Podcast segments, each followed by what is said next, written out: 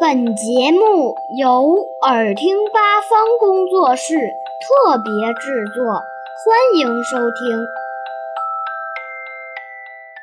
成语故事：沧海一粟。北宋的大诗人苏轼因为一个案子受了牵连，被贬到黄州做了一个小官。有一次，苏轼和他的朋友一起去游览赤壁，江面上微风徐徐，苏轼坐在船上，烦闷的心情顿时烟消云散。他和朋友们举起酒杯，一边饮酒一边咏诗。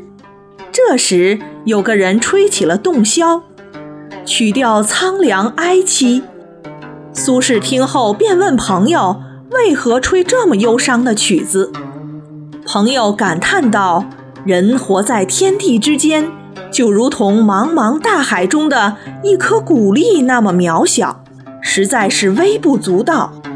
唉，生命就像浮游那样短暂呐。”苏轼笑着回答说：“世间万物，即使在不停的变化，也是永恒不变的。”就比如月亮和江水，我们不必太过介意人生短暂，只要及时享乐，实现人生价值，不就可以了吗？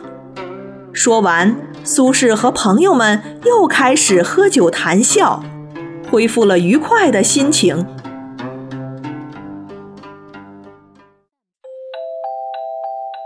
小朋友们想听更多有趣的故事。